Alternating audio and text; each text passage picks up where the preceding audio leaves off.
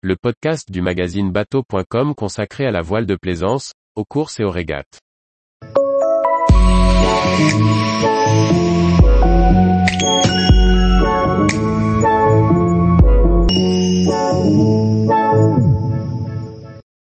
Défi azimut, de belles surprises, mais une victoire sans surprise? Par Chloé Tortera. Du 13 au 18 septembre 2022 se déroulait la douzième édition du défi azimut. Pour la première fois, la course qualificative au Vendée Globe 2024 intégrait le warm-up de The Ocean Race. C'était aussi l'occasion de voir s'affronter sept nouveaux foilers et de découvrir les derniers bisus parmi les 28 IMOCA en course. Le bilan s'avère positif puisqu'on retrouve dans le top 5, trois des cinq nouveaux IMOCA menés en solitaire. Des runs de vitesse, 48 heures de navigation sur un parcours d'au moins 500 000 en solo ou en équipage et un record à battre de 1h08 et 10 secondes sur le tour de l'île de Groix, voici le programme de ce douzième défi Azimut, organisé à Lorient du 13 au 18 septembre 2022. Cette édition était aussi l'occasion de découvrir six nouveaux foilers en course, un plan VPLP, deux plans Manuard et trois plans Verdier, Malizia, CA Explorer de Boris Herman, Charal 2 de Jérémy Bayou, Initiative Cœur de Samantha Davis, Biotherme de Paul Meillat, Holcim PRB de Kevin Escoffier, VNB Montbana Mayenne de Maxime Sorel. L'épreuve de runs organisée dans un flux d'ouest de 8 à 13 nœuds, des conditions de reaching plus favorables aux foilers, a vu grimper sur le podium le trio Apivia de Charlie Dalin, Charal 2 de Jérémy Bayou et 11 TH Hour Racing Team de Charlie Enright, avec un chrono de 0,2 minutes 43 pour le vainqueur sur un mille nautique. Mais c'est sur le défi de 48 heures que chacun attendait de se jauger, entre nouveaux bateaux et bisus. Pour la première fois, le défi Azimut servait de warm-up à 4 des 5 équipages en lice pour The Ocean Race. Ainsi, 11 TH Hour Racing Team de Charlie Enright, Biotherme de Paul Meillat, Malizia, CA Explorer de Boris Herman et Guyot Environnement Team Europe de Benjamin Dutre couraient en équipage de 4 personnes, dont une femme, plus un médiamant.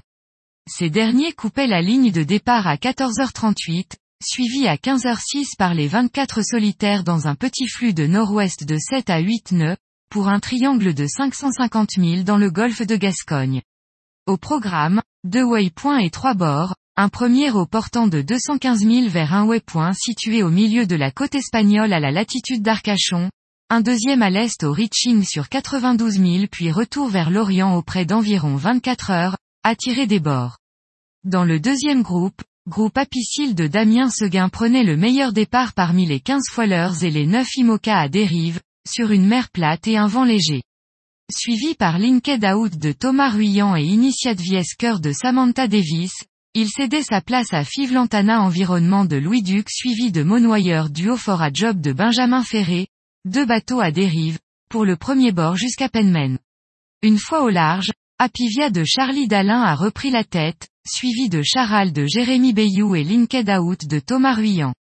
Dans le groupe Thor, pour The Ocean Race, c'est 11 TH Hour Racing de Charlie Enright qui prenait la tête. Avant le passage du premier waypoint, DMG Mori Global Skip PE accent aigu par Kojiro Shiraishi faisait demi-tour pour raison personnelle.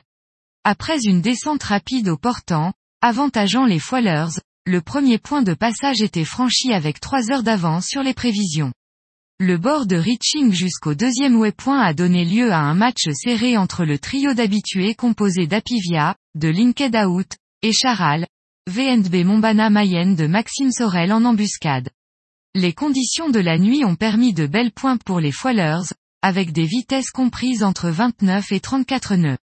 Après un loup voyage de 200 000 pour rallier l'Orient, c'est, sans surprise, Charlie Dalin, qui a su maintenir ses adversaires à distance, qui l'a emporté.